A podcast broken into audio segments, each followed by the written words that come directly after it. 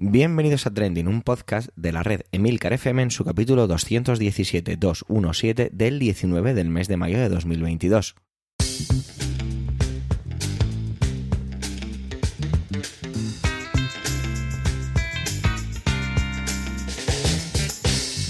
Trending es un podcast sobre lo que pasa, sobre lo que ocurre, sobre noticias que pueden las redes sociales, todo con opinión y siempre con ánimo de compartir. Por ello somos varias voces, aunque yo, Javier Soler, haga de presentador. Trending es tu podcast de noticias semanal. Adelante. Esta semana está pasando un poco por encima y os adelanto que la que viene también puede ocurrir un poco lo mismo. Entonces tengo que hacer solo de presentador. Me sabe fatal porque la verdad es que me apetecía, me apetecía evadirme con el podcast, pero mis energías no dan para mucho más. Por ello ya voy con Manuel, que además yo creo que me ha leído un poco el pensamiento y se ha puesto un poquito a telón conmigo, ya que él ha sacado un popurrí, como él ha bautizado, y me ha encantado su, su manera de definirlo, por eso es el título de este capítulo, paseando por varios jardines sin aplastar ninguna de las flores. Y es que hace un ejercicio para condensar un montón de temas en apenas cinco minutos. Me ha parecido increíble. Desde la menstruación incapacitante, el IVA reducido de los productos femeninos de higiene femenina, perdón, Eurovisión, la jornada continua de educación, que era un tema que yo pensaba en traer, hasta el Día de los Internacional de los Museos. Os dejo con él, pero lo que voy a hacer es, para que no sea tan redundante, a presentar ya a Antonio y después ya me escuchéis a mí con la despedida. Y es que Antonio, desde su óptica más cinematográfico, como sabéis que está haciendo en esta última temporada, nos trae la figura de JFK, es decir, de John Fitzgerald Kennedy. Bueno, espero que disfrutéis tanto de la intervención de Manuel como de Antonio. Nos escuchamos en la despedida.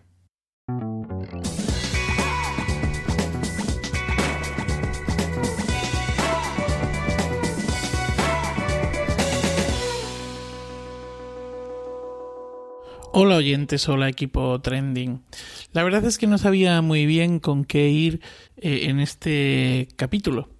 Tenía como varios puntos de interés, así que así que voy a salsear, que dicen en mi pueblo, pues voy a salsear con varios de ellos. Bueno, empezaré con el asunto de la regla y la propuesta de baja por menstruación incapacitante y el IVA hiperreducido.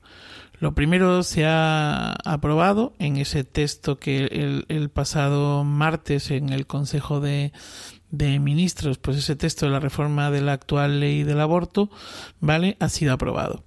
Y sale adelante bueno, sale adelante, quiero decir, ahora, ahora el texto tiene que llegar al Congreso, bueno, tiene que seguir todos esos pasos que yo desconozco y que seguramente don Antonio Rentero los conoce mejor que yo y los puede explicar y matizar.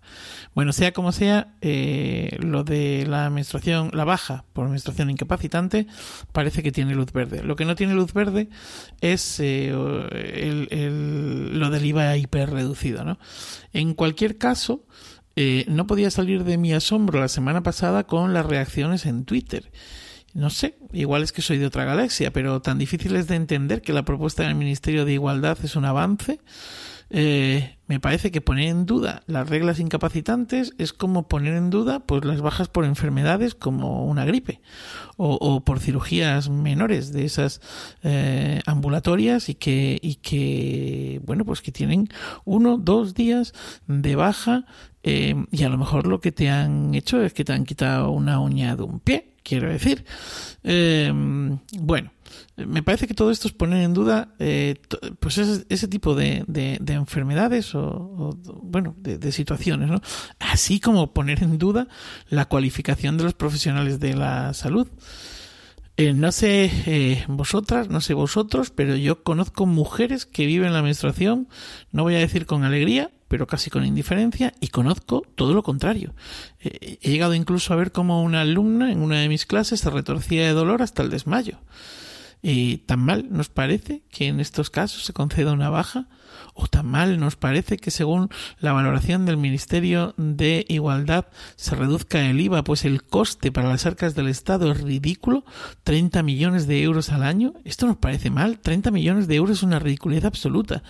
No entiendo, no entiendo, como decía antes, no entiendo a los detractores de esta propuesta, o de la propuesta, mejor dicho, y bueno, igual es que yo soy de otra, de otra galaxia. El caso es que eh, estuvo bastante encendidita la red esta del pajarico eh, la semana pasada con este, con este tema. Bueno, cambio de, cambio de tercio, cambio de tema, Eurovisión. Ya saben, porque ya abordé esto en su momento, ya saben que Chanel ni su propuesta no eran eh, santas, ni Chanel ni su propuesta santas de mi devoción. Bueno, y siguen sin serlo, ¿eh? Ahora bien, un tercer puesto era algo impensable para un ignorante como yo. De hecho, es un triunfo total. Eh, de hecho, esto no es mío, lo leí en un tuit.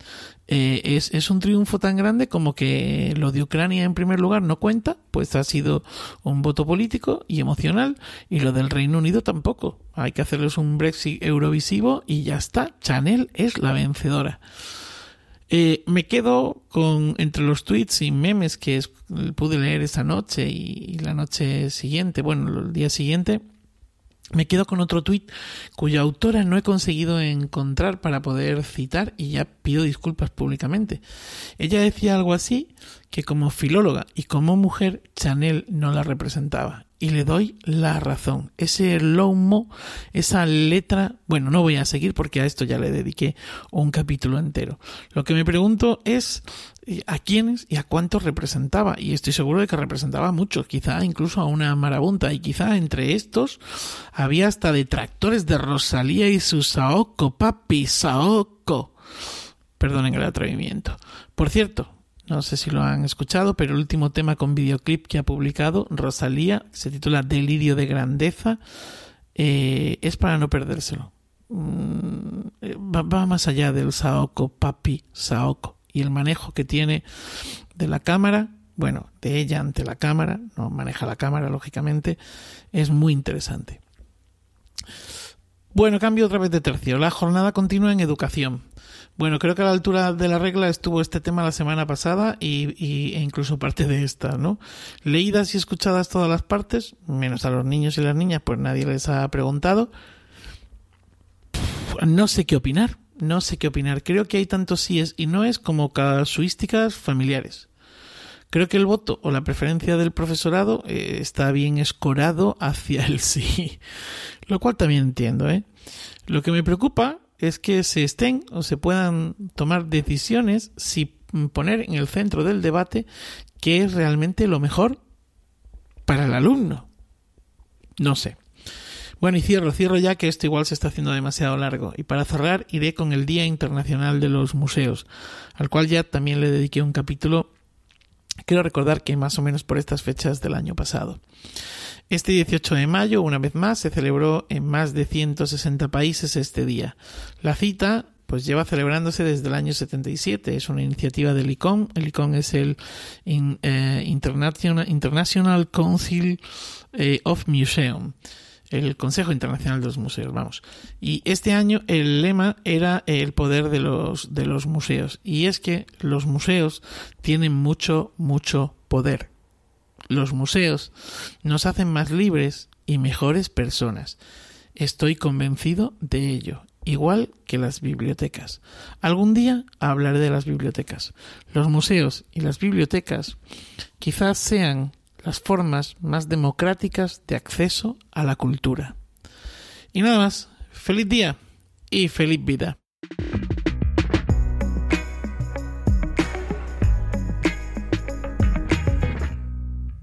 Saludos, soy Antonio Rentero y esta semana en Trending os voy a hablar de JFK. Y es que esta semana se estrena un documental con el título JFK Caso Revisado, dirigido por Oliver Stone, que supondría la ampliación de aquella célebre película del año 1991, dirigida por Oliver Stone, titulada JFK Caso Abierto, por lo menos titulada así aquí en España porque en el caso del título original del documental, que se estrena este viernes, es JFK revisitado. Eh, entre revisitado y revisado hay una sutil diferencia, pero claro, aquí es la respuesta a que aquí en España, en aquel momento, JFK, que su título era simplemente ese, JFK, aquí en España se le añadió lo de caso abierto. La cuestión es que 30 años después supone un ejercicio más que interesante el asomarse a, ese espejo en el que el propio Oliver Stone se mira, nos mira e invita a que miremos para comprobar qué es lo que ha quedado de la que sin duda para muchos es una de las conspiraciones más célebres de toda la historia, y es que no es para menos, hablamos del magnicidio de un presidente de los Estados Unidos, y un magnicidio que de una forma clara e indubitada, mal que nos pese, a día de hoy todavía no está completamente resuelto. En fin, se supone que sí que está resuelto. La comisión Warren en su momento eh, lo que hizo fue investigar todos los extremos para concluir que había habido un único tirador, el tirador solitario, esa figura sobre la que tanto se ha escrito, sobre la que tanto se ha rodado y se ha grabado, de Lee Harvey Oswald, que aparentemente desde el depósito de libros de Texas habría disparado con tan buena fortuna para que con solamente tres disparos hubiera eh, impactado mm, varias veces no solo sobre JFK, sobre John Fitzgerald Kennedy en aquella mañana del 23 de noviembre de 1963, sino que también el gobernador del estado que, circulaba en el mismo coche que él, sentado en asiento eh, inmediatamente delantero, también sufriera algún impacto de bala. Ya sabéis lo que decía el personaje de que interpretaba eh, Kevin Corner en la película JFK, aquello de esa bala mágica, vaya bala, que giraba, se paraba, quedaba flotando en el aire, retorcía su recorrido y volvía a entrar por un lado y salir por otro. Pues bien, toda esa teoría que se expuso en el año 1991 en la película de Oliver Stone, una película en la que, eh, para impacto de muchos, fue la primera vez que el gran público pudo ver en gran pantalla y con gran impacto la filmación Zapruder, esa célebre filmación doméstica de Abraham Zapruder que mostraba de una manera inédita hasta ese momento el impacto que destrozaba el cráneo del presidente estadounidense. Eh, sin entrar en si nos creemos o no, no tanto la teoría oficial como la teoría conspiranoica que más o menos se defiende en la película JFK y que han defendido muchos, que aquello fue una conspiración, que hubo un fuego cruzado, que había múltiples intereses.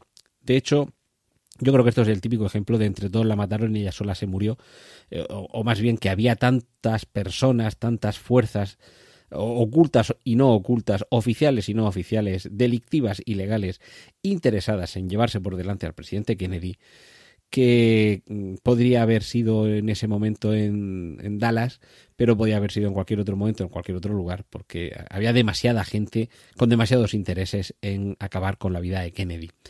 Y, por múltiples eh, razones cada una de ellas.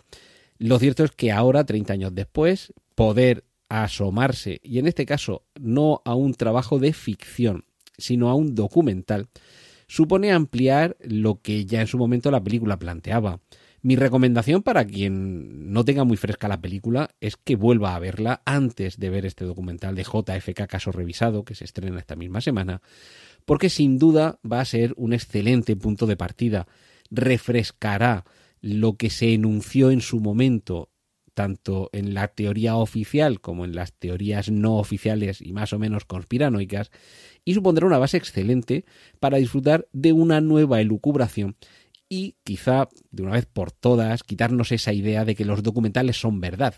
Los documentales, queridos amigos, son tan mentira como cualquier otra película. Simplemente los dotamos, o los dotan los creadores, de un poquito más de halo de verosimilitud pero sigue siendo colocar una cámara en un sitio y no en otro, apuntando hacia un lugar y no hacia otro, y eligiendo qué metraje se muestra y sobre todo qué voz, qué sonido, qué color se le da a eso que aparece en pantalla.